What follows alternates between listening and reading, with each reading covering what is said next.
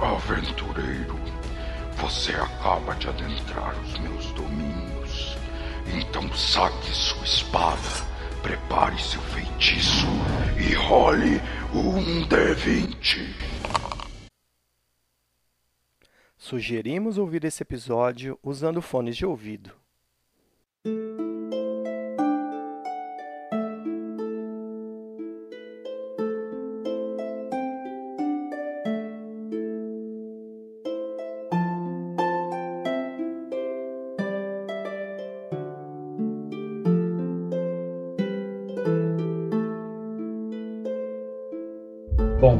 Batalha se encerrou. O Kroon, todo um canto da sala, Sheila, a mulher, foi até ela, chacoalhou ela por algumas vezes. Ela abre o olho, não acreditando que talvez ela tenha sido salva por um tris, e é daí que nós continuamos.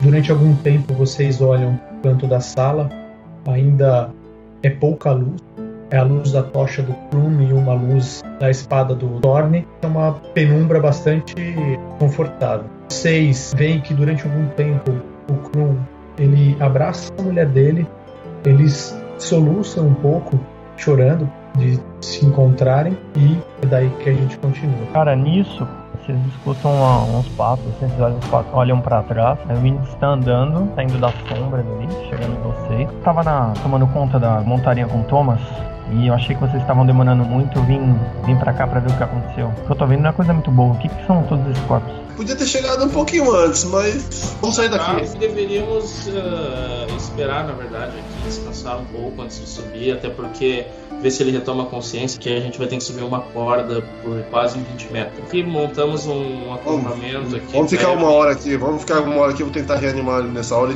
Pode nem descansar que eu vou fazer a guarda chega até vocês o Crew e a mulher dele. Você vê que ele coloca aquela capa de lobo em cima dela. Ele vem principalmente até você ali, Thorne e Soron, que estão cuidando do corpo do Prigis. Ele vira para você e fala: Ele está bem? Eu não sei, aí eu olho pro Thorne. É, não, ele não está nada bem. Eu não sei o que está acontecendo com ele. Estou descansando. Eu passei esse meu tempo inteiro ali com ele, tá? Tentando acordar, mexer. Ele não, ele não acorda de jeito nenhum. Segundo o Soron, parece que ele está num estado de transe. De transe, como se fosse meditando, sei lá, eu não sei. Eu não, não, não sei o que é isso. Eu tô rezando aqui não consigo, nada, não me vem nada na cabeça. Acho melhor passarmos a noite aqui. Estamos protegidos do frio e de qualquer ameaça externa. Não sei o que vocês acham. Estamos fracos para subir. Eu vou procurar alguma coisa para acender esse braseiro. De acordo. E o Kron Tai, por onde vocês entraram para procurar alguma coisa para acender o brasileiro? Eu vou ajudar o Kron, tá? Vou sair com ele. Tá bom. Você Eu sai com ele, você. Eu vou sentar do lado do brasileiro que eu tô com frio. É, não tá aceso ainda, não. Tá- Não, mas eu vou sentar aí na esperança. Ah, tá bem. Não, é, tá assim, vai gritar apesar, é, apesar de vocês estarem ali cobertos, é, protegidos, é, o frio ainda é intenso, mesmo nessa caverna. Ele é um pouco mais úmido, mas vocês lembram que tem uma entrada. Tem. Na verdade tem, né? Porque Tem- existe tem- uma entrada. Tem umas madeiras Ah, de ah, mas lá não já. consegue tampar a entrada? Não tem, ainda, não tem. Não tem nada inflamável. Não tem nada. Não tem nada inflamável. Chico, mas eu não consigo pegar nada ali pra tampar, pra O reduzir buraco, onde era, o buraco é no outro lado da, da- desse lugar que o Eric caminhou, rastejou até ele sair na Então, mas tá nessa sala, né? Ah, não, é numa outra sala, né? É, é bem longe. Ah, então, mas aqui então não tem corrente de vento. Tem porque junta com a entrada de ar lá de cima, com a de baixo, é uma corrente. Tá bom, tudo bem, tudo bem. Ti, Pode falar. Quando o pessoal saiu, o Vindix e o Krum ali pra pegar, buscar lenha, acho que é isso, né? Eu quero só dar um swipe ali, dar uma procurada, uma investigada geral ali na sala que a gente tá, pra ver onde é que aquele Mind Flayer tava, de onde ele veio ali de dentro, se ele tava só parado ali, enfim. Faz uma investigation, tá? Eu já, eu já falo com você. Vindix e Krum, vocês caminham um pouco pelos corredores desse templo de ferro e vocês vão até uma sala que o, o Krum lembra que existia algum tipo de mesa de tortura que já estava apodrecida, alguns móveis que, com, que já sofreram ação do tempo. Vocês recolhem essa madeira, vocês voltam até lá, acendem, é, colocam a madeira dentro do braseiro, com a tocha do Krum acendem o braseiro. A madeira demora a pegar um pouco, mas ela começa a consumir com bastante rapidez. O fogo se o fogo aumenta, cria uma atmosfera muito mais aconchegante onde vocês estão, aquece vocês e esse braseiro agora ele está aceso.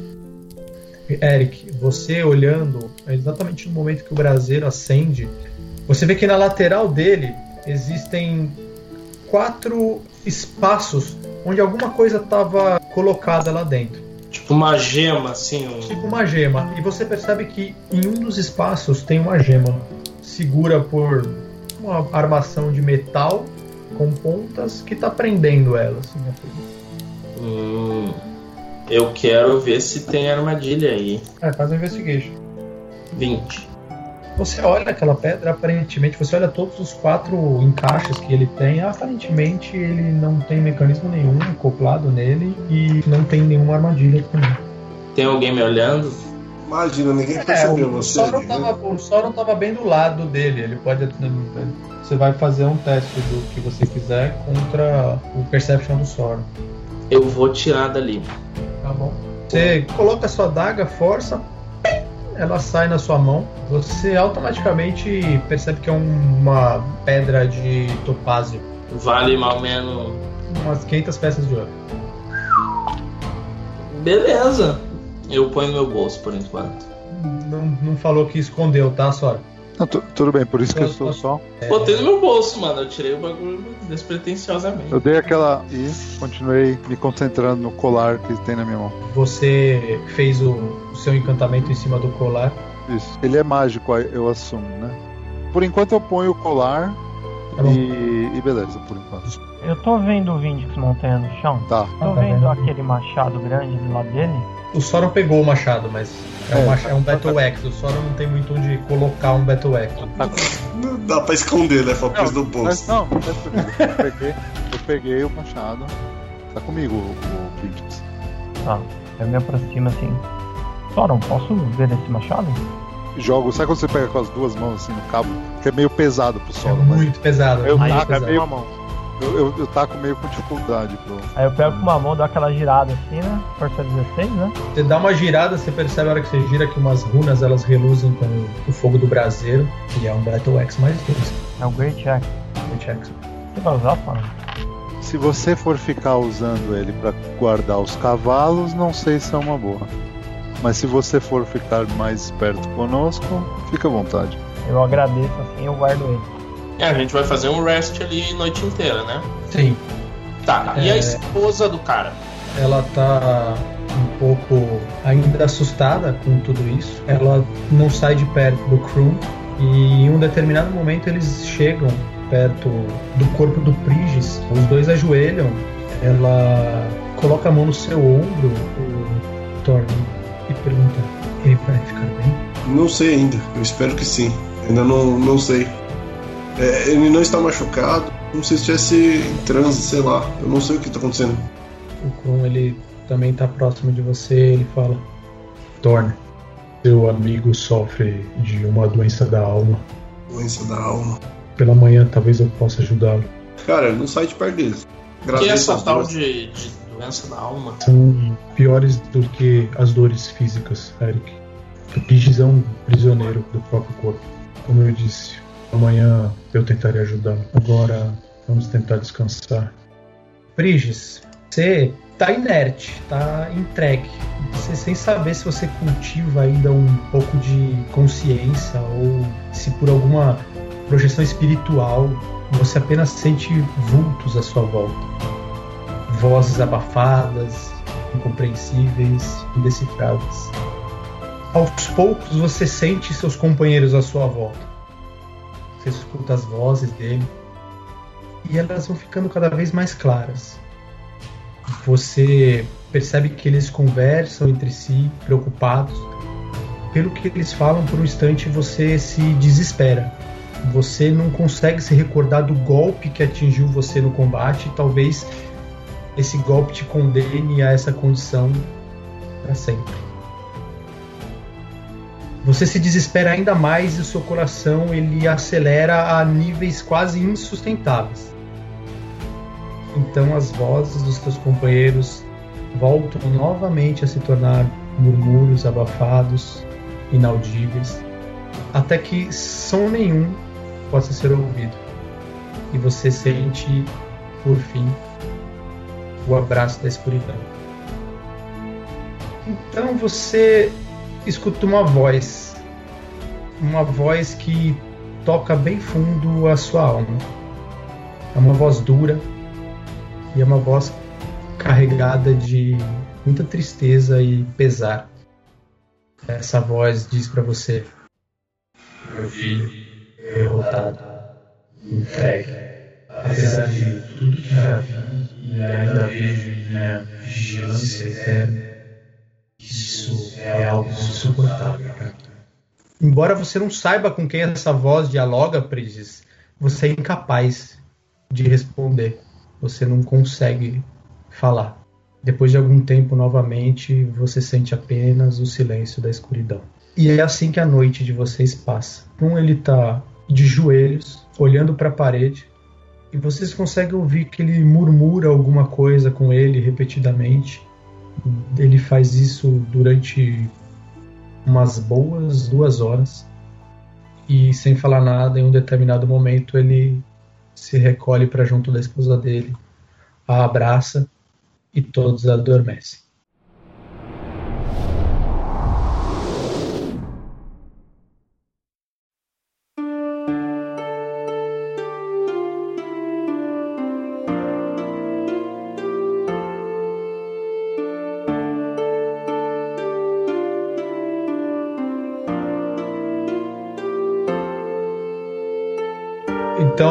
Noite passa, é, Tony, você até acorda pouco antes do que todo mundo. Você percebe que seus companheiros estão levantando, você acorda, você vai até o corpo do Prigis e a situação dele permanece a mesma durante toda a noite. Tá, beleza. Depois ele um pouco sentado, só para mudar um pouco a posição dele. Bom, vocês acordam, começam a comer alguma coisa. O Kroon ele chega até você é, e fala: Nada se alterou? Nada. Certo, vamos sair daqui. Talvez eu tenha algo que possa ajudar. Ok. Depois de do desejo, vocês retornam até a saída dessa caverna e vocês precisam subir por essa corda para tentar içar o corpo do, do, do Prigis, na verdade, lá para fora, né? O Kroon, ele sugere que ah, podemos, eu e Vindic subir. Vocês amarram, nós subimos É. aqui e depois a Fico gente... por último para subir. Tá bom. Então, sem muita dificuldade, o Vindix e o Krum sobem a princípio. Vocês amarram o corpo do Prigis, dão o sinal e os dois começam a puxar o corpo do amigo de vocês lá pra cima. Quando ele tá na metade, mais ou menos, vocês percebem que ele com os braços e as pernas caídas para trás a cada solavanco da corda, e os membros dele sacodem sem nenhuma reação. Ele chega lá em cima, vocês repousam ele no chão, depois todos sobem. No momento que vocês sobem, cai uma neve fina, tá bastante frio. Como eu falei, vocês estão no final do outono, vocês estão indo cada vez mais para o norte, coisas tendem a ficar bastante feias para onde vocês estão indo. É manhã, vocês acordaram bastante cedo, já comeram, já fizeram tudo que tinham que fazer. O Krum chega perto do corpo do Prishis, repousa o martelo dele no chão, ao lado do corpo inerte do Prigis. Toma, me ajude a tirar a armadura dele. Sim, eu ajudo imediatamente. O símbolo dele eu deixo com ele, tá? Depois de tirar gentilmente a armadura do Prigis, você enrola o símbolo sagrado dele na mão dele. O Krum então vasculha dentro da própria bolsa e retira algumas pedras que você, de onde você está, você logo identifica que são algumas gemas de algum valor. Ele olha para aquilo, sacode a cabeça negativamente, ele abre a bolsa do Prigis, olha, puxa mais uma gema de dentro da bolsa do Prigis e parecendo satisfeito com aquilo, ele raspa um pouco de terra do meio das pedras do chão e junta tudo em um pequeno montinho ao lado do corpo do Frigis, que mesmo inconsciente, sem armadura, o corpo dele reage àquele frio cortante. Um estímulo Involuntário. involuntário. Ainda cai essa neve suave, os flocos de neve eles se acumulam nos cabelos castanhos do amigo de vocês. Ele apoia gentilmente a cabeça do Priges no colo dele e ele começa um cântico ritmado em um idioma indecifrável para vocês. É um canto carregado de um sentimento triste que toca vocês profundamente. Um sentimento de apreensão toma conta de, vo de vocês todos. No momento que o Krum tira da cintura dele uma longa adaga, e vocês ouvem esse cântico proferido pro Krum- pelo Krum se intensificar numa repetição quase que hipnotizante. Então vocês veem uma única lágrima escorrer do rosto do Krum no momento que ele levanta a adaga e com um golpe rápido e brutal, como se a mão dele estivesse sendo guiada por alguma força invisível, ele crava aquela lâmina no peito do Prigis. Já Então, saca a espada na Na hora. hora que você saca a espada, Vindix, gentilmente a Sheila coloca a mão no seu braço. Muito gentilmente, como um toque reconfortante. O que ele tá fazendo? Deixe ele fazer o trabalho dele. Eu olho pro Thor. É. Mano, eu tô. Certo, Eu isso tô mesmo. com a regala desse tamanho, olhando pro cara com, espumando raiva. Eu me aproximo assim, sem interromper o ritual, mas eu quero observar se eu vejo o peito do Prigis mexendo, né? Se ele tá respirando. Vocês veem automaticamente o cabo da adaga do Krum se tingir de rubro com o sangue do Prigis. No momento do impacto no corpo do Prigis, você vê que ele convulsiona levemente até que o abdômen dele se contrai e da sua boca ele solta um último suspiro. O Krum, então, com um movimento muito rápido, ele puxa a lâmina do peito do Prigis. O sangue arqueia pro ar num movimento rápido e cai naquele tapete branco da neve, tingido todo aquele lugar de vermelho. Durante alguns segundos, ele fica naquela posição, com a cabeça do clérigo repousada no colo. Eu só levanto, não passo pra trás e saco a espada, assim, só, só esperando.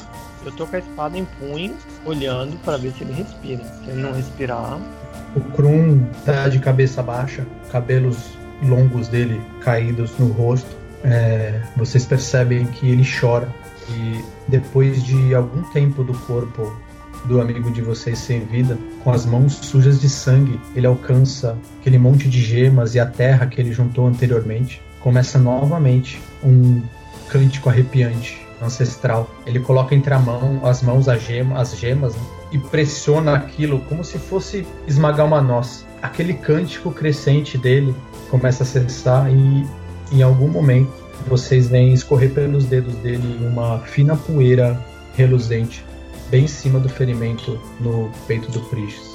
Prigis, você, prisioneiro do seu próprio corpo, começa a sentir agora uma luz acalentadora. Uma luz que começa a lavar toda aquela escuridão em que você se encontrava. A sensação é de uma plenitude que você nunca sentiu na vida. Uma sensação de paz libertadora. Você está livre, Prigis, de todas as amarras odiosas desse mundo dos mortais. Aquela luz, no entanto, cresce a ponto de quase cegar você. Quando a sua visão se acostuma um pouco com tudo aquilo, você ainda com as mãos na frente do rosto, tentando enxergar, você vê apenas a silhueta de alguém que caminha em sua direção.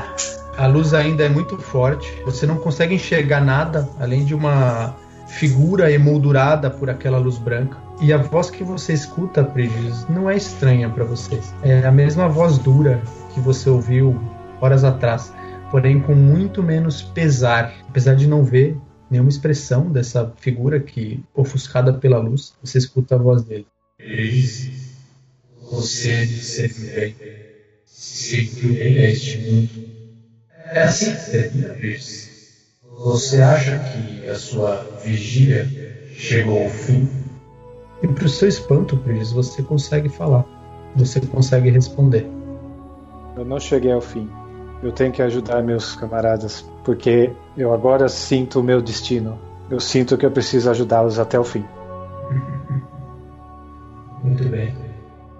Quando chegar a sua hora, ficarei honrado em ter meus salvações. Quando estiveres pronto para entrar no reino celestial. Ficarei honrado, mas antes eu preciso continuar meu caminho aqui com eles.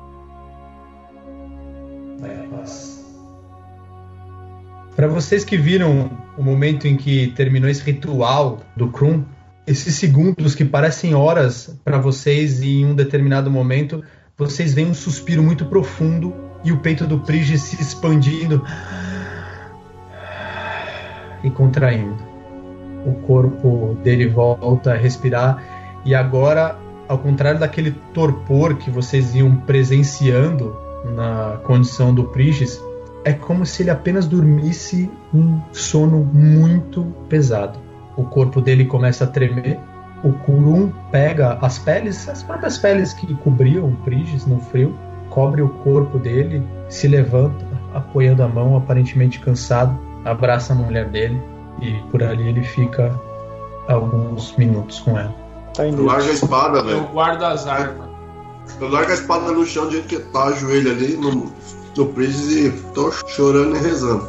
Depois de algum momento, o Krum vira para vocês. Eu não tenho palavras para agradecer o que vocês fizeram por mim. Vocês me trouxeram meu bem mais precioso e talvez seu amigo se recupere e isso seja meu presente para vocês.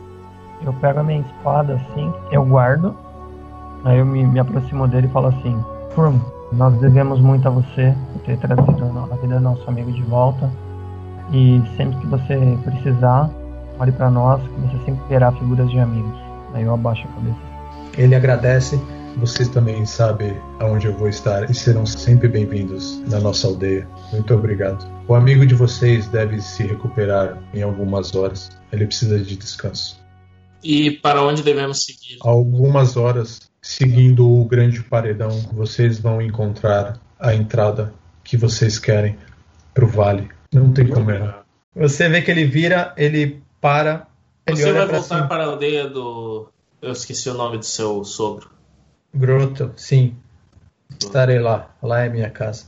É, ele puxa da cintura dele um martelo que ele tem. Ele entrega pra você, Thorne. Fala, tome. Dê isso a ele. Como agradecimento pelo que vocês me fizeram. Eu tô chorando ali, ajoelhado. né? Eu só olho pra ele, cato, uma, cato o martelo, põe no peito O dele. cara é emotivo, né, velho? Eu, eu não sei, mas é tipo assim, eu tô meio. Eu sei que ele fez, eu vi que ele Calado. abriu, fechou, mas eu tô muito.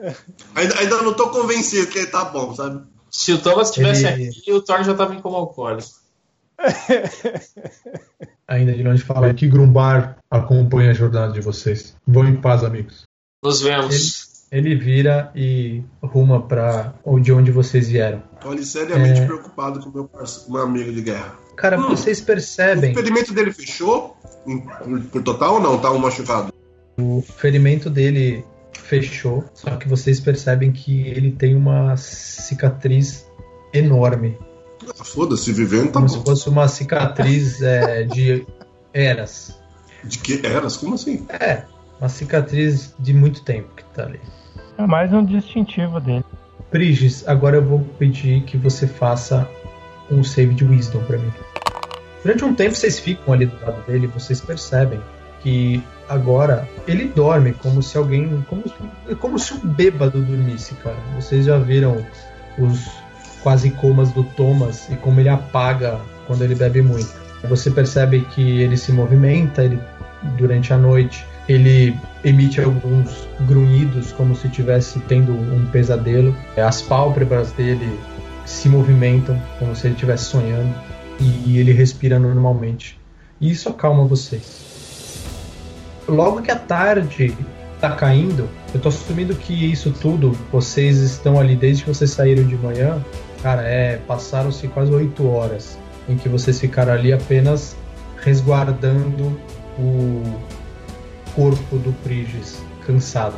É, quando a noite cai, vocês percebem que ele abre o olho, olha como se tentasse se localizar onde ele está e o Prigis acorda. Já tava Ele ficando com fome. e não um sorriso. Chego perto dele e falo assim: "Conhe- Conheceu o Helm? Eu não sei o que aconteceu comigo. Onde eu estou? Tá vivo, isso é o que importa. Por Helm, você saiu dessas trevas. Tá dois dias apagado. Quer agradecer muito a Krum por ter feito isso por você. E onde ele está? Ele precisou seguir o caminho dele. Faça uma oração de agradecimento a seu Deus e peça saúde para Krum. Então deixa os Te deixou um presente, além de tudo. Eu olho o martelo, ele é. É um martelo, você pega ele, ele tem uma. Ele parece extremamente bem balanceado. Ele tem algumas inscrições únicas em volta dele, indicando que com certeza ele deve ter alguma propriedade mágica. E aí o Sauron tem que fazer o trabalho dele quando ele retornar. Quando ele retornar. Eu posso me levantar e. Você levantar? tá, tô apesar de, apesar de cansado, você tá tá, assim. você tá completamente recuperado. Eu dou um abraço no Thor. Cara, eu. Obrigado, obrigado, amigo. abraço. De alguma forma eu sei que você ficou ao meu lado. Ninguém ficará para trás enquanto eu estiver vivo. Me desculpe todos, a todos, porque eu não sabia que vocês estavam correndo perigo, senão eu já teria vindo com o Thomas. É, Sem Thomas problemas, achou gente. melhor eu aguardar com ele, protegendo os cavalos, porque ele estava achando, estava com uma, uma impressão que alguns orcs iam, iam aparecer a qualquer momento e ele não iria dar conta sozinho. É, até que por passou, motivos passou. de- Nossas tomadas estratégicas foram tomadas. Pensemos para frente, meu amigo. Por motivos de continuidade, para a gente evitar confusões, o, To- o Thomas disse que ia escautear à frente o caminho de vocês. Então o Thomas não tá com vocês. E o Eric guiando. Pensa, um vai pro norte, outro vai pro sul, né? Muito bom, a gente confia em você, Thomas. Eu vou assumir que o, o Soren vai fazer os encantos necessários daí para você saber o que o seu martelo faz. Martelo da Tempestade. Ah, ele dá um. Um Sonic Boom, não era que tu descreveu, Tico? Tipo, Sonic É, Boom. exatamente. E um dos golpes do, do, do, do Krum, ele fez como se fosse um barulho de um trovão. né? muito bom.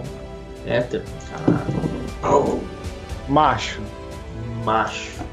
Brilhos. Ele tem sete cargas. Toda vez que você acerta, você pode escolher se você vai dar um, um mais um D6 de Lightning Damage ou não. Se você estiver lutando em uma tempestade, esse 1d6 passa a ser 2d6. Ou seja, o clima interfere no dano dele. Se você rolar um 20, você pode escolher gastar. Uma tempestade de neve. Não. Ajuda? Eu tenho que estar relampeando, é isso que quer dizer. É, ele ganha um D6 mais uma carga toda manhã. Sim. E ele se recarrega automaticamente numa tempestade. Se você gastar a- De uma vez só? De uma vez só. Se você gastar todas as cargas, se você gastar todas, se você gastar a última carga, você rola um D20.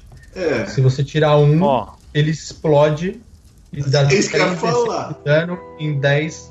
E armas já era. mas eu diria pra você que de longe é o melhor item mágico que a gente recebeu nesse grupo. Na verdade, ele Não, é no agora o naipe, Tico ele é, as pernas. Deu uma ele é no naipe, é no naipe daquela Wand lá. E essa, eu usei todas as cargas da Wand e fui macho, mano. Não, mas não, É que no dele, é, no dele é só no 20, entendeu? Zé? Então, No Mano, é mas no é igual 20 meu. ele pode Mano, usar.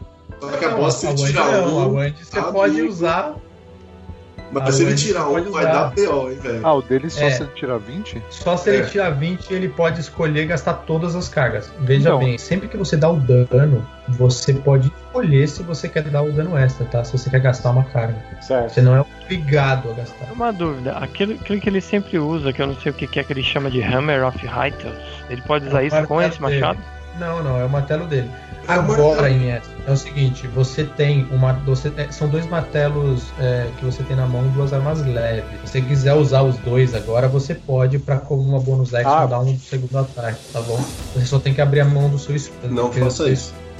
E esse hammer, ele, ele, ele balanceia muito com o dano dele. Ele é um light hammer, então o dano dele Mas é um D4. Vamos dormir, fazer a rotina pra virar o dia, pra virar a noite. Enquanto isso, eu pego o diário lá, você entra com o Vinix, atualizo ele rapidinho e continuo lendo. Eu fico Certo. afiando o meu novo machado. Vocês tá acordaram, vocês estão saindo pro, Ah. pra direção do paredão pra pegar, pra atravessar ele no- na caverna do vale. Vamos para Nairitar. Vamos para Nairitar. Vocês seguem por umas. por uma hora, uma hora e meia mais ou menos, até vocês Quando chegarem 20 no paredão. Chegando nele, vocês olham, é um paredão imenso. Começam a se guiar pela própria parede mesmo, não, não existe um caminho diferente. Durante duas ou três horas, mais ou menos, vocês caminham em direção a oeste. Em um determinado momento, vocês contornam uma elevação de pedras, começa uma pequena descida, se torna cada vez mais íngreme e difícil. Vocês até usam um pouco das mãos para descer esse terreno, é, por conta da irregularidade dele, e vocês caminham por ele durante uns 9 ou 10 metros, até vocês acessarem a caverna que vai dar acesso ao vale onde supostamente está o castelo na. Depois dessa descida, vocês encontram a grande abertura de uma caverna natural que aparentemente corta por dentro da colina que vocês estão margeando durante um bom tempo até o outro lado do vale.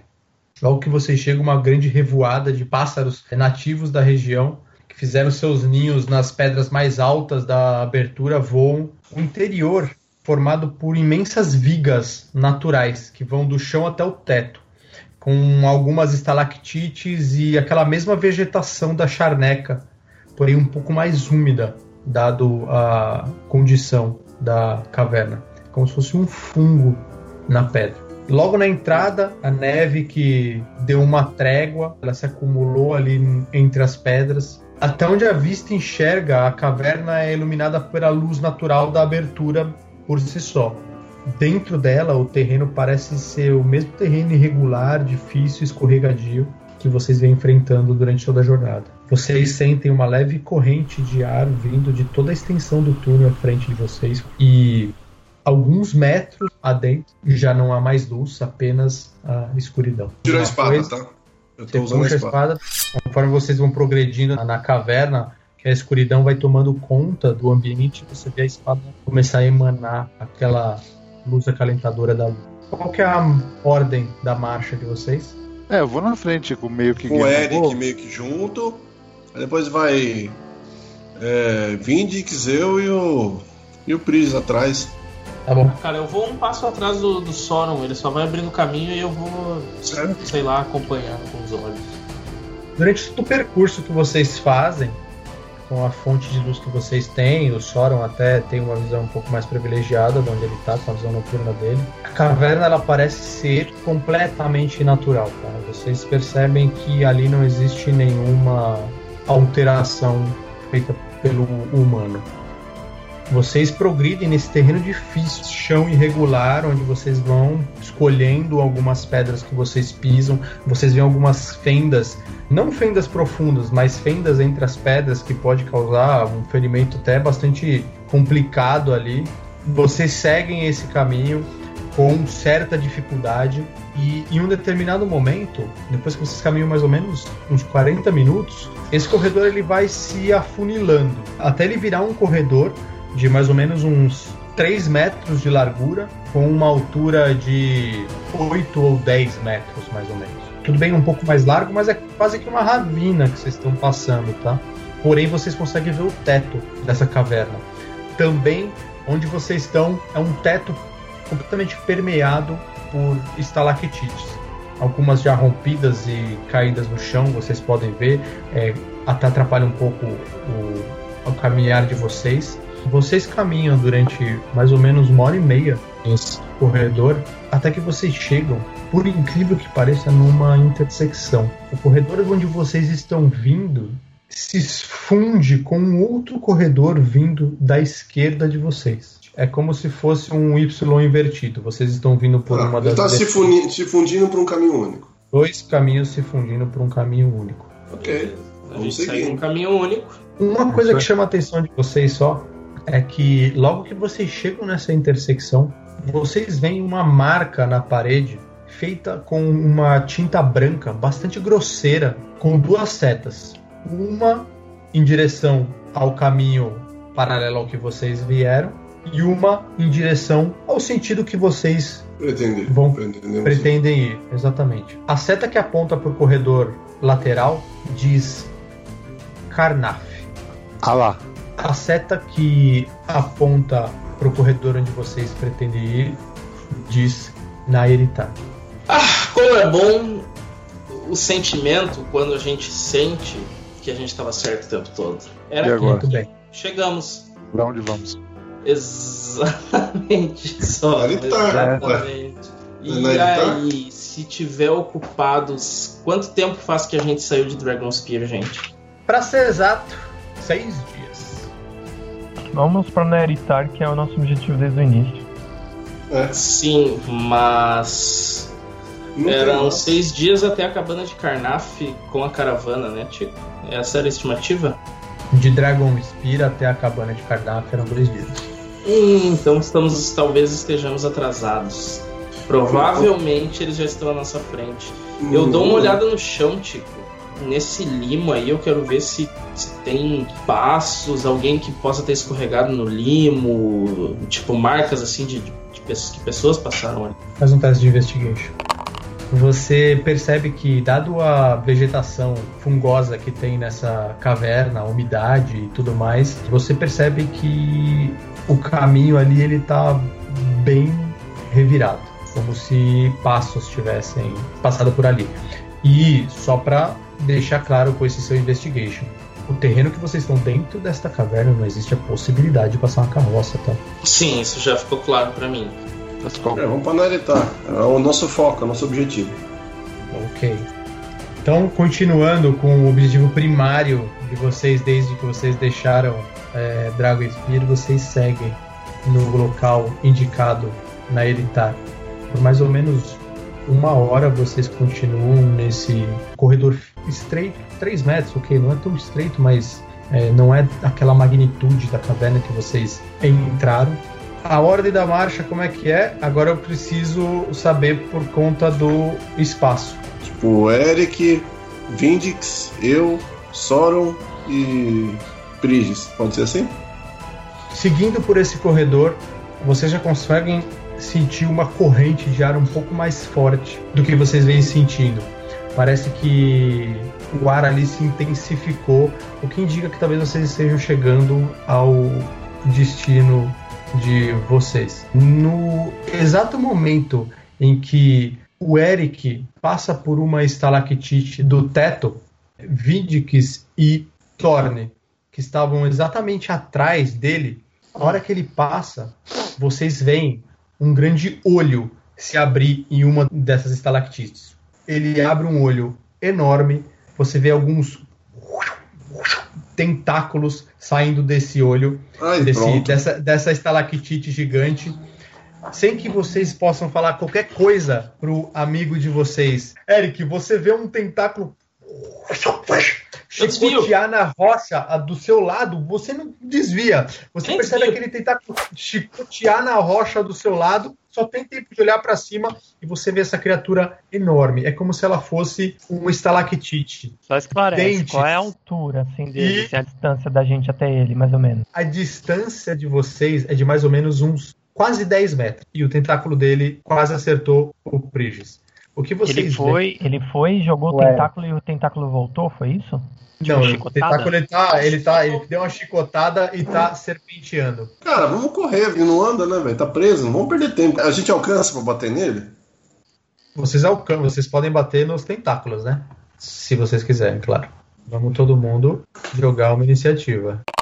Eric, vendo aquela chicoteada nas suas costas, você olha com uma estalactite de pedra com bocas e tentáculos. O que você vai fazer? É seu turno. Pego completamente de surpresa. Ele tá a 10 metros do, lá em cima, né? Tá mais ou menos é, no, no alcance a uns 6 metros de onde você tá. Beleza. Tá, de qualquer forma, primeiramente eu uso uma ação de movimento pra ir um pouco pra trás. E durante o meu deslocamento eu vou sacar o arco e daí com a ação de ataque eu vou atacá-lo. 20. Você faz esse movimento para trás, meio que se desvencilhando desses tentáculos, já sacando sua flecha.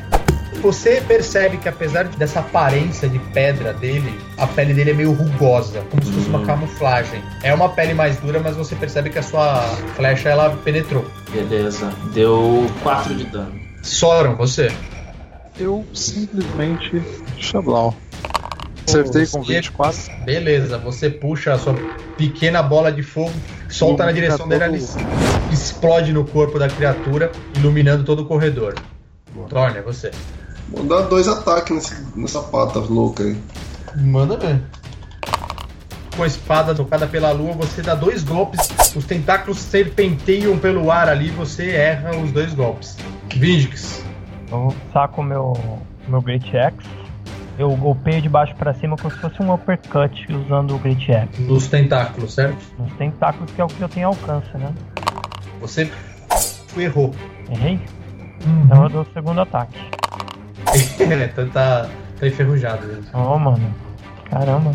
Tá enferrujado. Eu você dou- deu dois swings com o machado, é uma arma que você ainda não tá tão familiarizada, que você usou pouco durante a sua vida. Brigitte, você. Olha pra cima e manda um Sacred Flame. Esse 14, né? Você só levanta o seu símbolo, você vê uma explosão de luz bem no olho dele, sem emitir nenhum som, apenas fecha o olho por um instante, mas ele abre. Ai, Agora é desculpa, isso. Vindix, você que tentou acertar ele com o seu Great Axe, você vê mais dois tentáculos saindo dos lados dele e você vai tomar. São dois ataques em você, tá? ô? Ó. Você não perguntou minha CA pra saber se acerta. Eu sei, eu tô vendo associar aqui quando eu clico nela que é 17. Wesley tá esquecido. É. É, ela não tá. Beleza. O. Vindix, você tomou 8 pontos de dano e eu preciso que você faça um, Atléticos. um Athletics ou um Acrobatics, o que você achar melhor. A hora que aqueles tentáculos ele, ele. Ele tenta enrolar no seu braço, assim, o outro a mesma coisa, você faz uma força pra baixo, ele. Ele chicoteia. Ele, não, ele chicoteia o tentáculo pra cima novamente. Eric, você. Você puxa uma flecha e erra a flecha. Sora, você novamente. Eu vou abrir a cabeça de um dragão de ossos e dessa cabeça sai um sino na cabeça. Tome ele. O dedé. Não passei. Então, tomou 10. Tomou o sino, fez Beleza. Então, cabeça. reverberando na, na- em toda a extensão da caverna, você escuta esse. O sino de cabeça pra baixo, na real, né? É, Isso, da boa. cabeça dele de cabeça pra baixo, exatamente. Tony, você. Vou dar no meio dessas desgramas tem. Ai, Outro erro crítico, mano. Caralho, Que Fabão. Zica, Fábio. Porra. E agora o segundo. Nossa, velho! Caralho, Deus, velho! Mano! céu, velho. Vamos de dar Aconteceu, porrada, velho. velho. Vocês não pegam, né? Você tá- Não, Ainda não, seus bem dois que tá. Ainda é, precisa ainda tocar aquele que- martelo do, do maluco, velho. Eu tinha explodido a caverna toda já. É, Vindix, você. Agora eu acho que chegou o momento de dar um fim nessa aberração. Caralho, acertou o primeiro Agora ataque. vai. Não, e tem na- é com vantagem também, viu, Vintix? Ah, é verdade, é vantagem. É. Vai que é crítico. É, vai que é crítico. Do céu. Meu Deus, velho, meu Deus. Eu vou rolar de novo o dano do crítico, hein, ó. Sim, rola, clica, clica no crítico, exatamente. 18, mas tem um Beleza. pequeno detalhe. Como eu sou ataques, Great né? Weapon. Não, como eu sou Great Weapon Master, eu vou usar meu. Minha bonus action pra dar um segundo ataque agora, porque eu dei crítico. Beleza, E aí? manda ver. Dali. Outro crítico. Pô, cara. É com vantagem, né? É uma vantagem. Vai, o mano. crítico agora eu desligo, velho. beleza. agora tomou 9, agora eu vou dar meu segundo ataque. Beleza. Caralho, com vantagem de novo, vai. Nossa, pensa no vídeo de caralho. Eu vou usar meu, ac- meu Action Surge pra ganhar um- uma bonus action pra dar mais um ataque de bonus action porque eu dei crítico. Pera aí um pouquinho, Vindix. Você deu um ataque, tirou crítico, usou sua bonus action e deu um outro ataque porque você é Great Weapon Master. Tudo bem? Tem, tudo bem. Agora, como que você consegue uma segunda bonus action usando o Action Surge que só te dá uma action a mais? Honestidade é tudo. Usar meu, meu Action Surge pra ganhar uma bonus action pra dar mais um ataque de bonus action porque eu dei crítico. Tá bom, então você tá gastando seu Action Search. E, e aí eu vou ganhar mais um ataque terceiro da Action Surge depois. Outro crítico. Mas nesse Não, momento eu tá penso no. Vindix Montanha e 26. desiste. falo. Não deu certo. 26, agora eu vou dar o ataque bônus, o segundo ataque bônus, com vantagem. Nossa, quase se furou, velho. nossa, mano. Deu 8 e agora é meu último ataque do Action Surge normal agora. No final das contas, o Vindix não estava errado. Ele interpretou dois bonus action, mas quando ele usa um Action Surge, como ele dá mais uma action, ele daria mais dois ataques normais. Ele considerou que foi uma bonus action e um ataque só normal. No final das contas, ele estava certo. Mas honestidade é tudo. Deu 8 e agora é meu último ataque do Action Surge normal agora. Eu já me perdi, já não sei se. Já não sei mais o que tá acontecendo, velho. Não, o bicho Olha morreu. os golpes do maluco, velho. Cara, 12 de dano. Última pra baixo, tá? 12 com 8, 20. 20 com 15, 35. Mais 11, 46. 46. Mais 9. Mais 9, 58. 58. Mais 13, Mais 13. 71 é isso? E já tá com tentáculo. 71 é isso? Gente, você dá, você dá um, um swing do seu machado. Você com um golpe só, você arranca os quatro tentáculos dele, cara. Os quatro tentáculos. Você vê que ele, ele meio que se recolhe, tá? Ele meio que se recolhe, mas ele tá vivo. Ah, Como dá um assim? Breaker, cara. Dá um Hadouken com o machado e mata o bicho, cara. Depois dessa, mano. Queimei o Action Surge. Mas valeu queimar, hein? Caralho. Velho, que absurdo. Prives, é você. Eu puxo meu hand axe assim e lanço nele. 10 você errou. Eu errei. Você arremessa seu machado e cai perto do Eric, cara. Desculpa, Eric. Não problema. Agora é ele, cara. Você vê que ele começa a se despregar do teto.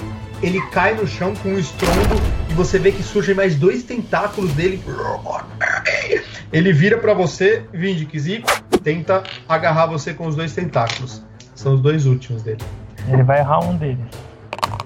Você tomou 9 pontos de dano e você faz novamente um Athletics ou Acrobatics, o que for melhor pra você. Vê que ele tenta puxar você sem sucesso. Você Ai. novamente se desfaz dos tentáculos dele. Eric, você. Eu largo o arco e sacando as minhas armas eu vou. eu me aproximo e vou dar um all out attack com a espada e a daga na ação bônus. Beleza, dois ataques, manda ver. Com vantagem porque ele tá flanqueado. Você chega puxando as suas armas. Você percebe que aquela pele com aquela aparência de pedra tem uma certa resistência, mas ela não é invulnerável. E você percebe que as suas armas elas atravessam. 17 mais 5, 22. Soron, você. Eu conjuro com a minha mão esquerda um sino gigante em cima da cabeça do bicho. Save DC 14. Beleza, passei. Você É. toma ah, tudo, toma metade. Tal the Dead, um cantrip que exige um save de Wisdom para não sofrer dano nenhum. De onde o Sauron tirou que se passar no save vai tirar metade do dano. Honestidade é tudo. Beleza, passei. Você É. toma tudo, toma metade. Metade de 9, né? Metade de 9 porque é 2 metade de de 12. 9 porque é 2 de 12, exato. Beleza, tomo 4 pontos de dano. Sim, senhor. A criatura no chão agora, você vê, conjura aquele sino novamente. Ela começa a se debater com, com aqueles tentáculos serpenteando no, serpenteando no ar. Thorne, você. Aí eu vou dar dois ataques. 10 pontos de dano, né? É, mano, aquela rasgadinha só pro bicho voltar. coisa, Tô puxando rasgou agro, tô aquela- puxando agro. aquela, aquela pele é, com Rugosa. aparência de pedra sem resistência. Vindix, é você, pelo amor de Ela Deus. Vou dar um Bater. ataque horizontal, é. Acertei. Acertou. E eu vou dar um push em ataque nele, tá? Tomou 10 de dano e faz um strength. DC 13. DC 13. 10, não passei. Então eu arremessei ela no muro. Ela não tem muito pra onde ir ali. Ela tá meio que ocupando todo o, o- espaço toma- do. Dano de choque de- da pancada que eu empurrei Ela- ela D6. Como ela não tem pra onde se mover, eu vou dar um ponto de dano nela de choque que ela bateu na parede, tá? Dá mais um, um ataque. Agora eu vou. Eu vou dar um full ataque, tá? Vou usar o meu. Tirar 5 do acerto pra dar mais 10 de dano. Não, errou. Agora com bônus action, vou dar um heal em mim, tá? Vou usar um second wind. Beleza. Termina seu turno? Terminei. Agora tem que perguntar, velho. Os caras fazem tanta coisa que precisa perguntar se terminou o turno. Briges, você. Então eu vou colar nela e vou ver o que, que acontece com essa, esse Com- brinquedinho. com Só que é. Hammer, Hammer of Storm que eu ganhei. Com o seu escudo na mão e o martelo da tempestade na outra, você corre em direção à criatura, você. Bum! Você acerta ela. Você pode escolher dar um dano extra se você quiser, tá? Aê, mano, 9 mais 1, 10. 10. Na hora que você bate, vocês escutam aquele estrondo característico da briga que vocês. Quando o Krum batalhou ao lado de vocês. É como se um trovão invisível ecoasse ali no meio do, do corredor e se espalhasse por toda a extensão dele. Como bônus action, eu olho pro Vindix, que realmente proteja, e mando um Healing Words. É? Os Vindix, se mantenha na batalha. Ele vai.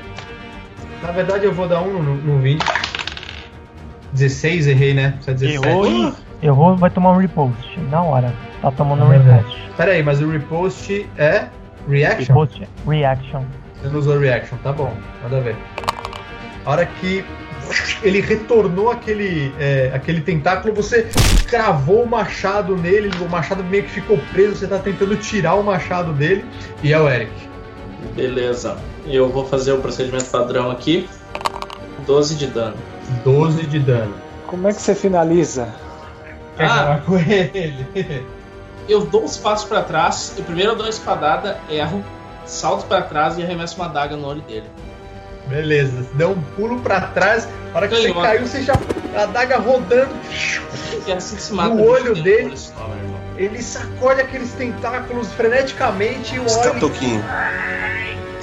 É, quatro catoquinhos e dois tentáculos e tomba. Muito bem.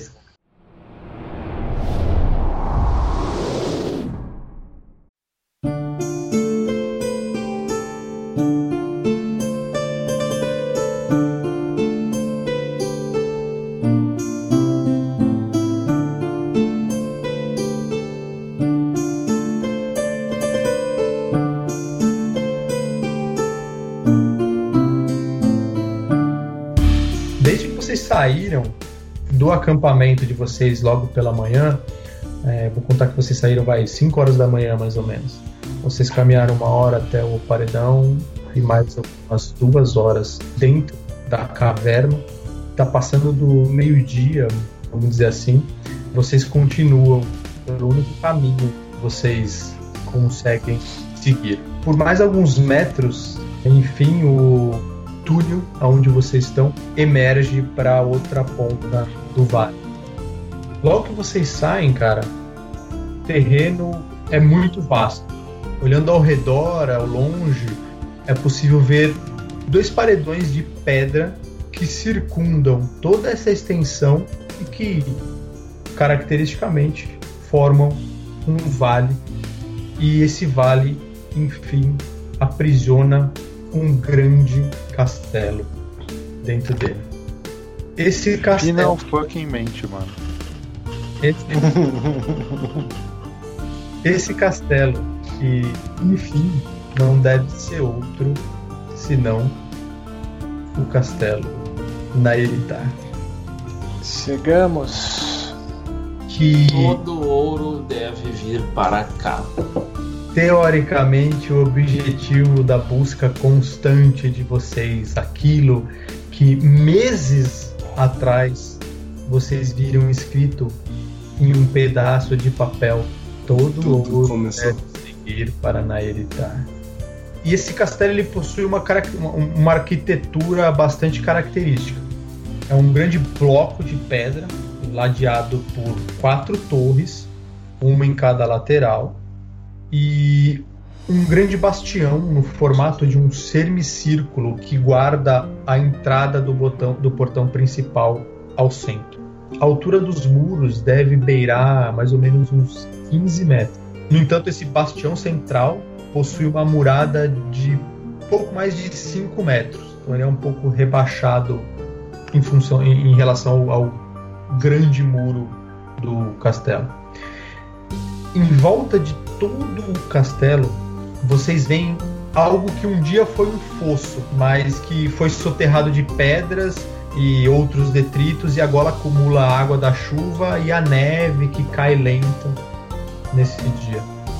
As torres e os muros vocês conseguem ver também salpicados com o branco da neve e vocês percebem nessa murada alguns homens que estão de guarda, principalmente nesse pequeno balcão onde é o bastião que cuida da entrada principal. Vocês veem esses homens tentando se aquecer sob a luz fraca de fogareiros dentro do castelo. Afinal, é o frio intenso do norte que está chegando. Uma coisa que chama a atenção de vocês é que em volta do castelo vocês veem dezenas e dezenas de pequenas cabanas. É como se essas cabanas estivessem sitiando esse castelo. E que momento do dia que é isso? Cara, é mais ou menos meio-dia. Essas dezenas de cabanas completam a paisagem ali no, no, no exterior do castelo. No entanto, é possível ver de vez em quando o movimento de pequenas criaturas. Elas entram e saem dessas cabanas. É difícil precisar o número exato dessas criaturas ou ver dentro dessas cabanas. Mas uma observação mais precisa assim revela para você que tratam-se de kobolds. Ô Eric, você acha que dá pra gente tentar achar uma entrada lateral do castelo? Cara, eu acho que, que sim, Soron, mas eh, eu acho que o momento adequado para isso é a noite, né? O último detalhe que chama a atenção de vocês é um imenso aparato montado em cima do castelo. É um objeto que vocês já viram em algum lugar, com certeza em tamanho bem menor, e que é usado pelos estudiosos do universo, aqueles que acreditam que o poder e as respostas do mundo estão nas estrelas. No exato momento que vocês chegam, escutam um barulho muito grave de tambores sendo batidos em um determinado ritmo. É, esse barulho vem exatamente do bastião que cuida da entrada principal. E no exato momento que esse tambor soa, vocês veem todas, as, todas essas criaturas saindo dessas cabanas que rodeiam o castelo e centenas e centenas de kobolds dirigindo para a entrada principal e retirando alguma coisa, como se fosse a hora do almoço. Eles pegam alguma coisa e já retornam freneticamente para suas cabanas para comer, sem muito alarde. Será que eles são escravos? Mercenários, né? Muito bem, senhores. Vocês estão diante do castelo, famigerado castelo na Eridar. Sugerindo que a gente tente achar uma entrada lateral. Como que tá o movimento deles? Eles estão patrulhando, tá de dia, como é que tá? Você não consegue ver dentro do castelo, tá, ô Vinicius? Você vê uma movimentação de homens, inclusive um fogareiro em cima desse bastião que permeia a entrada principal. Ô, só uma pergunta, aqui você tá olhando o mapa? Tá de noite? Beleza. Esse não, canto bem- aqui, ó, é uma estrada? É, aonde, Fã? Aqui onde perto onde tá essas. Aqui no pro sul aqui, ó. Melhor você pingar. Tô pingando. É, deve ser, cara. É, é a estrada principal. É, A entrada principal. Tá vendo aí? Um pouco Cara, abaixo, né? sim, sim. é- é- eu tô assumindo. É, o- é o seguinte: depois da caverna, durante um período, você vê toda aquela é, região Não tem uma estrada, na verdade. É, É uma como é entrada, que as caravanas, a ca- a pessoa da caravana viria por aqui, olhando esse cenário? Muito difícil. E muito difícil de passar carroça ali nesse cenário, olhando, olhando o cenário. Eu não consigo ter um palpite de onde eles viriam? O único lugar Mas que qual a razão? é Eu quero exatamente saber. Pode ser daqui, se tem um estado que vai pra algum outro lugar, que vem de outro Cara, eu lugar. acho que essas perguntas aí, nenhuma delas a gente vai conseguir responder achando. A gente vai ter que ir até lá e descobrir. Né? Deduzir, a gente não vai deduzir porra nenhuma. Não, eu quero saber se é claro, ué. Vocês estão num vale, não existe estrada onde vocês estão. Existe um Pode ter vale. vindo no de meio, de- qualquer no meio lado. desse vale existe um castelo. E para depois desse castelo é a continuação do vale dentro das Raimurs. Pode Eu acho que a ideia do É você é sair muito dos boa, de você tentar entrar pela, pelas bordas laterais. Eu acho importante a gente tentar fazer esse approach aí à noite, porque a gente vai ter o, vai estar teoricamente camuflado. E se possível, não sei se existe a possibilidade, o Eric tentar entrar com aquele artifício do Sauron, se ele tiver com ele avaliável. Qual o objetivo dele entrar? Só entrar e Deve fazer. fazer um Conhecer, tem um conhecer scout. o terreno pra gente entrar. Alguma porta que a gente possa entrar. Por ser. Se não tem invisibilidade, ele já poderia ir investigando agora, ao longo do dia, pra aproveitar o tempo. Pode ser. É, o fluxo é maior, talvez eu consiga até mesmo entrar dentro do castelo. Pra sair depois, é, eu me viro. Eu troco de roupa, Tico. Põe meu Tá bom. inventário do culto. Meu nome agora é Samuel. Certo, você coloca as roupas do culto, troca suas roupas pelas roupas do culto que você tem. E qual é o plano? Pegar a invisibilidade com o Soron e partir na direção do castelo. Então, Sauron fala as palavras arcanas Mágicas. necessárias para soltar o Invisibility. E você está invisível. É, que o artifício que vocês vêm usando. Hum. Você está se dirigindo para a entrada principal, é isso? Isso, pro bastião ali. Beleza, o bastião é exatamente a tá- que guarda a entrada principal. Você se aproxima, você passa por algumas dessas cabanas de kobolds. Você percebe que eles estão comendo uma carne que foi dada para eles. Alguns estão lá fora, não fazendo uma patrulha, mas cuidando do- da região. Logo que você chega aqui na porta principal, no bastião, Antes do, do bastião, nessas cabanas de kobolds, eu vejo ferramentas. Quem não tá comendo e nem tá em guarda, tá fazendo o que? Eles estão sujos. Cara, as cabanas elas são é, bem fechadas, assim, você não consegue ver o que tem dentro dela. Você vê de vez em quando quando sai ou entra um kobold, você não consegue ver o que tem lá dentro, teoricamente. Nem, não, então não tem nenhum indício de, de algum tipo de trabalho que eles estejam fazendo, assim. Hum, Não. Eu sigo pro bastião então. Tá bom. Quando você chega na porta desse bastião, você percebe que existe um portão. É uma entrada guardada por dois homens, por dois cultistas, só que você só vê as dobradiças, as grandes dobradiças do que um dia foi um portão. Não tem portas. Eu vou passar por eles ali. Tá bom. Faz um stealth com vantagem.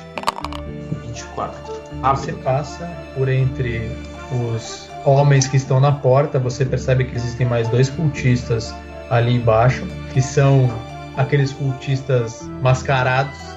Onde você tá, Eric? Você tá na parte interna do bastião. Na sua frente você vê uma escada que com certeza sobe para onde os homens estão na murada desse bastião. Entenderam? Você tá no andar de baixo, no andar térreo, essa escada com certeza dá para o átrio do bastião aqui, onde você, onde os homens estão ali na murada com o- os fogareiros se aquecendo e de onde teoricamente eles tocaram os tambores. Enquanto eu paro para absorver todos esses detalhes do cenário, tem alguma conversa rolando na minha volta? Uma conversa despretensiosa, nada que, que chame atenção.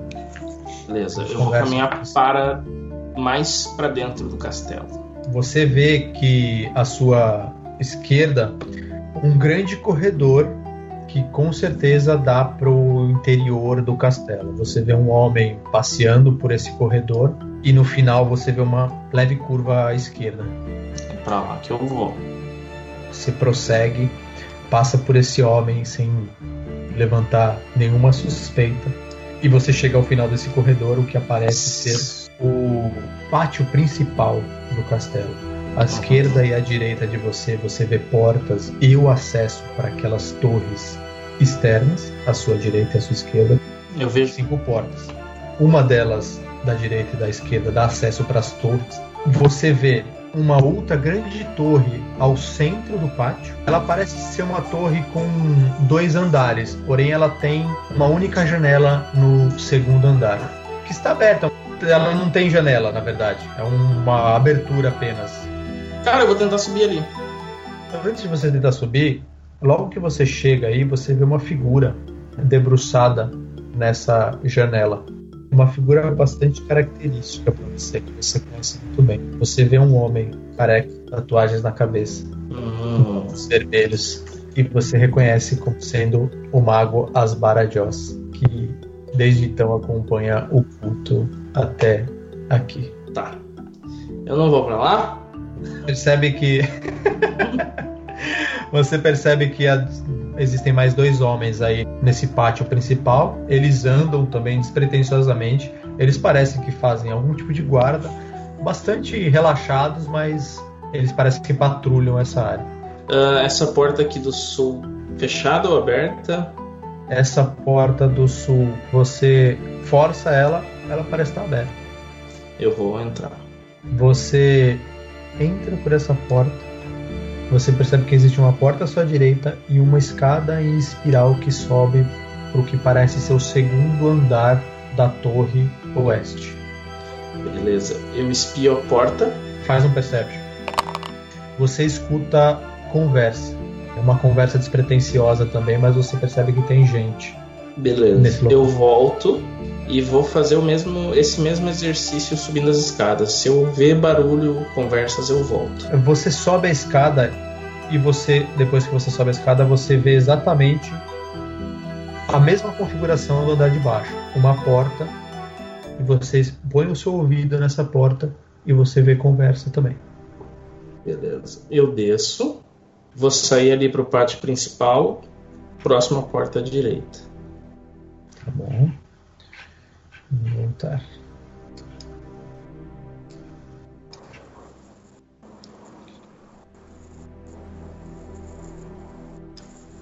É, você sai, pátio principal, porta à direita, você escuta um grande volume de conversa.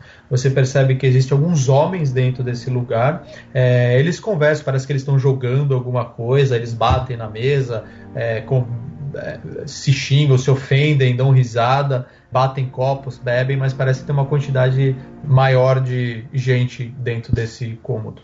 Uma Beleza. taverna lá dentro. Porta imediatamente à frente dessa. Porta à esquerda, você não escuta barulho nenhum, aparentemente. Vou tentar abrir. Você percebe que essa porta ela está destrancada. Algo que me gere algumas, algum tipo de suspeita ou tudo normal pra mim? Faz a perception. Antes de você abrir, você olha assim, você vê que pelo fresta da porta, você vê uma luz bruxuleante, muito fraca, como se fosse a luz de uma vela, de algumas velas emanando por debaixo da fresta da porta. Cara, eu vou dar só uma espiadinha como se fosse o vento pô, abrindo a porta, assim. Você dá uma espiadinha, abre o vento da porta. Na hora que você entra, você percebe que é um cômodo relativamente grande. Dentro estão dois homens ajoelhados. Existe uma grande estátua, parece que feita de uma pedra negra, uma ônix, alguma coisa, uma opala, alguma coisa do tipo. E a figura de um imenso dragão negro. Seus olhos são dois rubis e os seus dentes esculpidos numa pedra mais clara. É uma figura bastante aterradora. No entanto, esses homens eles estão ajoelhados e parece que eles oram para essa criatura como se estivessem num pequeno altar, como se eles estivessem reverenciando essa criatura. A hora que a porta é, Um deles imediatamente olha para trás, ele se levanta indo em direção à porta. Ele, ele passa por você, vai até a direção à porta e toc, fe- fecha a porta. Os caras estão orando em silêncio ali. Então, Eu também tô. pela vida dele, O cara não fazer cagada, né? Beleza. Cara, eu vou me aproximar da porta. abrir novamente. É o vento. Que pariu. Que rol que faz porta não fazer barulho, tipo? O que você faz é jogar óleo na maçaneta. Faz um Slide.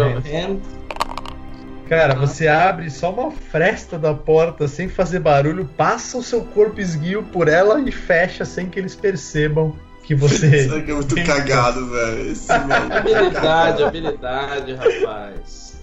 Próxima porta aqui em cima. Essa aqui.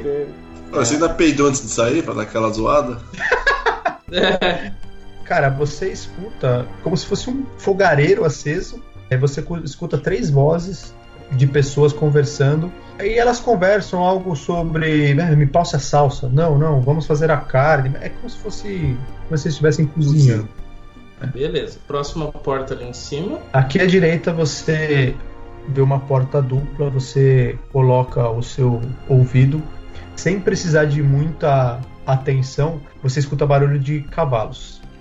Say no more. À frente existe um- uma passagem para talvez um outro pátio do castelo que circunda essa torre central aí, onde você viu o- as Barajós. Eu vou fazer um percebes. Você escuta passo lá dentro. Eu escuto passos. Eu abro de, de fininho. Slide of hand. Você tenta mexer a maçaneta, ela tá trancada. Opa, então é um trabalho pra. Thieves Tool, né, mano? Tá bom? Lucky Point. Puta que pariu. Você destrava essa Ele só essa fala pra ele dar uma olhadinha. Maçaneta. né, cara? Esse é o famoso gato, morrer de curiosidade. você escuta ela instalando e Eu tô entrando com a cara primeiro. você abre a porta e você automaticamente quando você bota a cabeça para dentro você vê uma figura de um homem é um cultista que você conhece também usando máscara e você vê que ele vê a porta abrindo ele acha Ah. estranho, ele coloca a mão na, na, na cintura e ele vai na sua direção, em direção à porta. Não na sua direção, mas em direção à porta. Atrás de você, você percebe que existe uma outra figura também. É um encosto?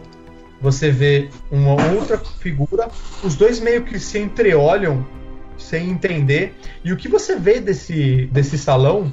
Uma grande mesa, como se fosse uma mesa de jantar, mais ou menos uns 2, 3 metros de tamanho, é, sem cadeiras nenhuma, só a mesa.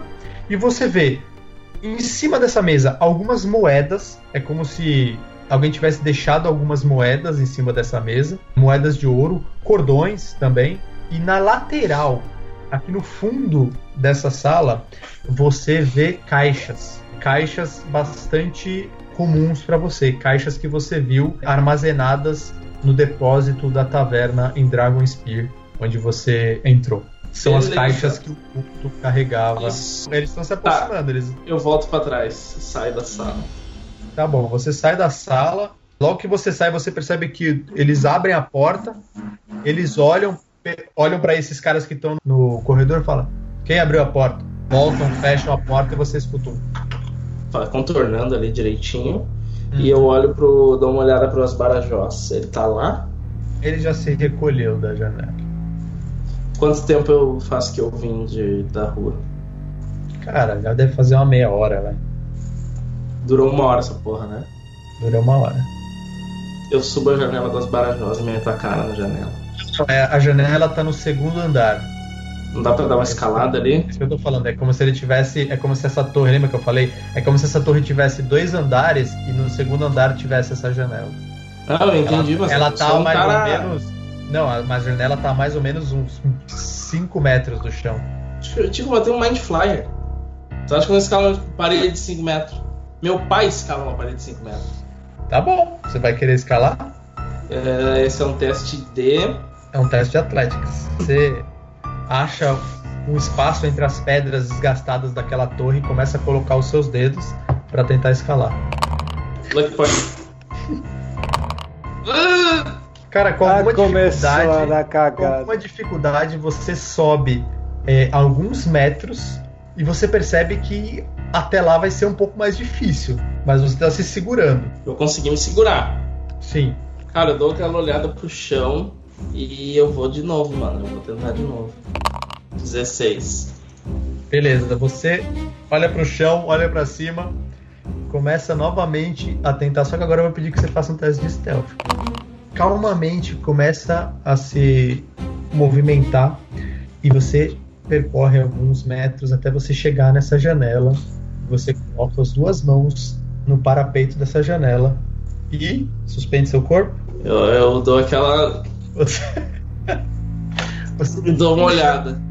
corpo, você dá uma olhada. O que você vê é um ambiente é, iluminado por velas e é um cômodo que foi ocupado pelo mago que você conhece, o Asbarajós.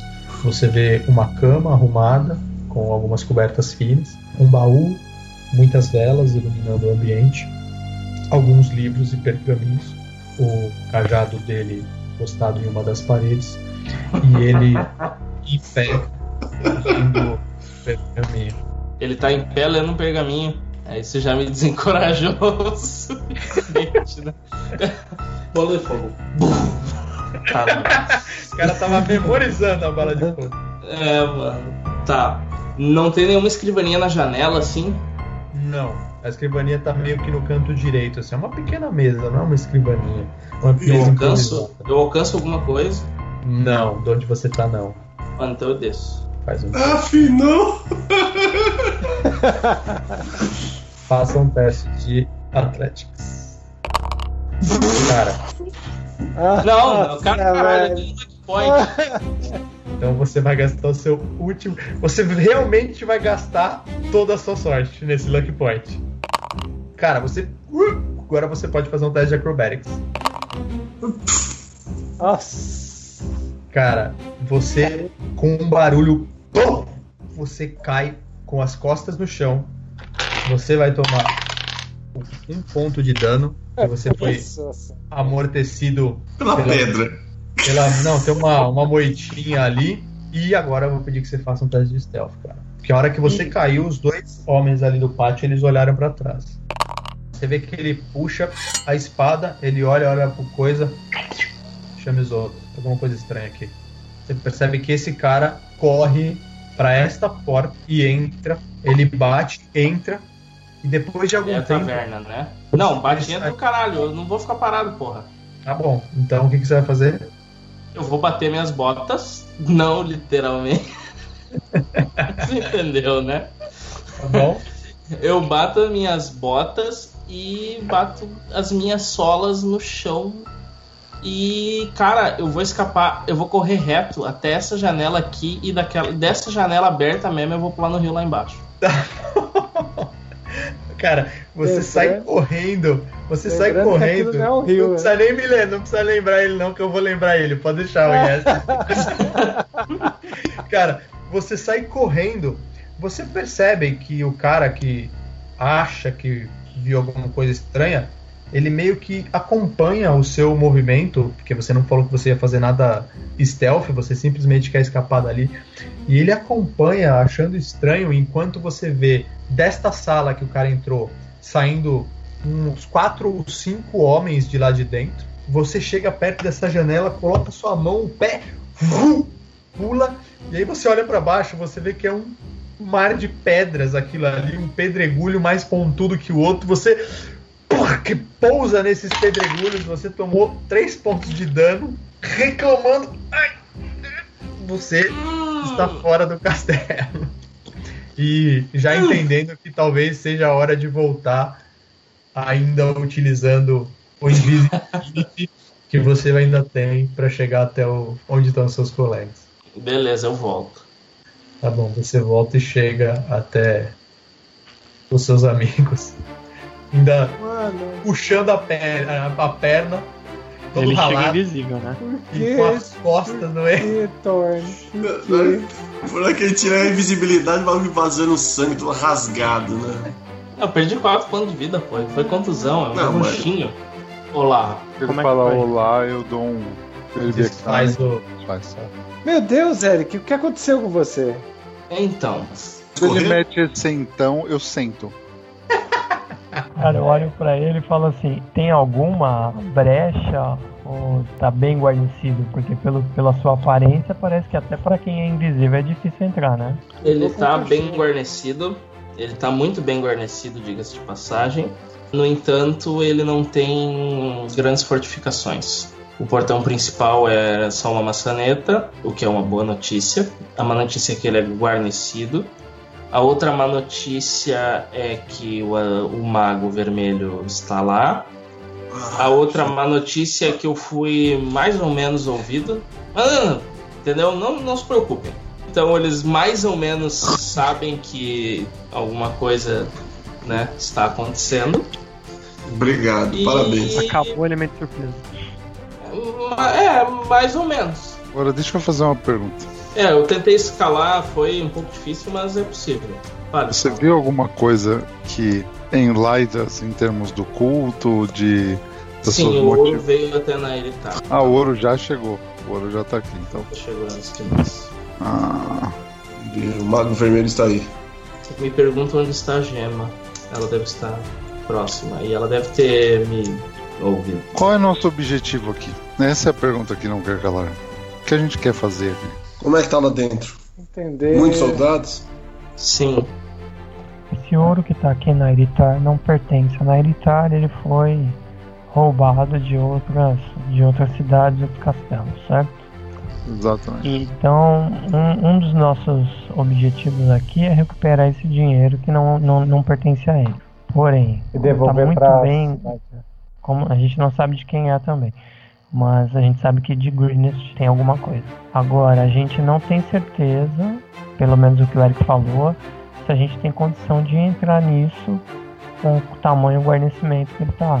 Aí vai ser uma É. missão meio suicida. Mas eu não. algum, não tenho medo. tipo- a menos que tenhamos algum tipo de fator externo nos auxiliando, nós não conseguiríamos entrar lá. Não teríamos como simplesmente pegar armas e marchar para dentro de Nairitar. Por que você não vai em volta? Melhor, Briges, qual é a sua ideia? Vai em volta do castelo. Para que nós possamos identificar um caminho por onde nós vamos entrar nesta. Beleza, na calada da noite. Então, qual que vai ser o plano? Vocês vão todos entrar na calada da noite. A princípio, só eu vou fazer um scout. Se você quiser fazer um flash forward, eu não vou invadir o castelo. Ah, você vai dar uma volta no castelo, é isso? dá uma volta. Só que uma um- Ah, volta é. minuciosa, entendeu? Se precisar de teste, você me pede. Eu tô procurando alguma entrada ali. Mas só pra gente não. Não ficar de novo correndo esses 40 Tá minutos. bom, beleza. Easy enough, você dá essa volta no castelo a uma certa distância e o que você vê é mais ou menos a mesma estrutura em todas as faces do castelo, entendeu? O muro que se estende até mais ou menos uns 8 metros, onde começam a ter as janelas dos andares superiores da torre, das torres, né? E todo esse fosso de pedra agora, que não é água mais, mas na- nada tão diferente do que você vê externamente da posição que vocês estão. Em um determinado momento vocês escutam os tambores novamente, até antes do anoitecer. Esses tambores batendo e uma movimentação de homens, principalmente em cima do bastião, como se eles estivessem fazendo uma troca é, da guarda. É o seguinte, nesse momento todo aí, todos esses momentos que você tá descrevendo, eu tô cuidando pra ver se vai sair alguém ou um grupo de pessoas destacado do castelo. Eu acho que é interessante se a gente conseguisse interceptar um mensageiro, né? Alguma coisa. E durante o tempo que vocês estão lá já está anoitecendo, vocês não viram ninguém entrar e sair do castelo. A noite cai, as fogueiras no acampamento dos kobolds são acesas e elas duram muito pouco, porque vocês veem que todos os kobolds eles entram para se proteger do frio.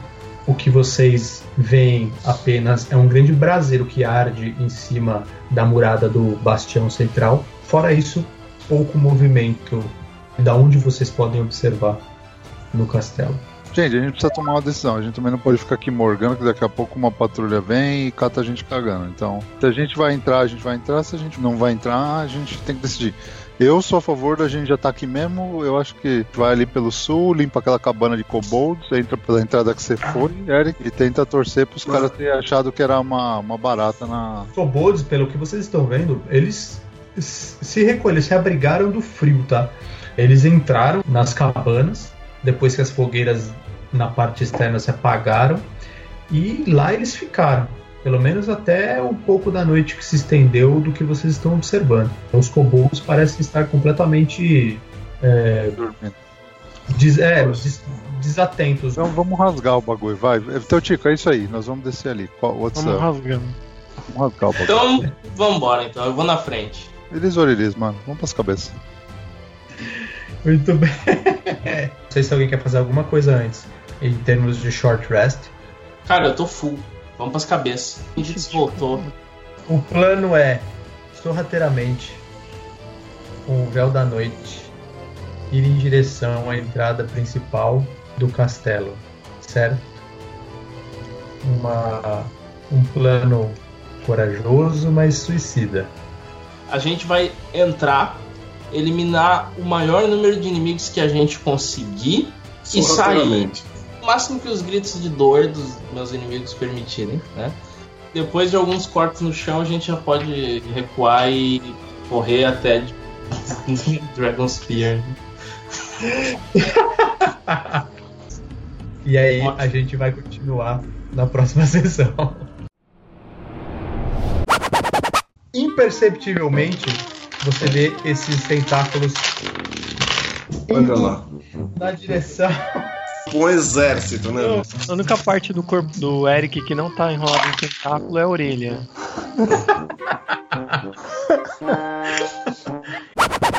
Sério? Cara. É o Eric, velho. Deixa o cara. Ele não fizer merda, não é eu. É. Ele não anda mesmo, aí todo mundo sai andando, toma oportunidade. E morre. E morre. Cara, eu vou me aproximar da porta. Abrir novamente. é o vento. Que pariu. Como é que eu faço para isso dar certo? Não tem como dar certo. Meu amigo Juarez assistiu um pouco hoje e pediu para colocar um, um link com a ficha dos personagens e um breve histórico de background, só para ter um norte. Ah, boa, hein? Boa, boa sugestão, Juarez. Você ganhou pontos de viewer. viewer points. Viewer points. Uma coisa que eu vi muito no vídeo, toda vez o Tiquinho falava, eu ria e não entendia. O que, que é quando o rim se cata cavaco? Você poderia descrever o que, que é catar cavaco?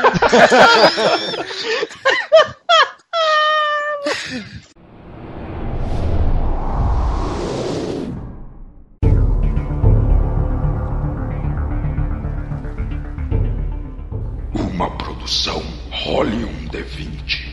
Não perca nosso próximo episódio. Siga-nos no Instagram, arroba Role1D20. Mande seu e-mail no podcast role1d20 arroba gmail.com. Afie seu machado, erga seu escudo e junte-se ao grupo na caça a Tiamat.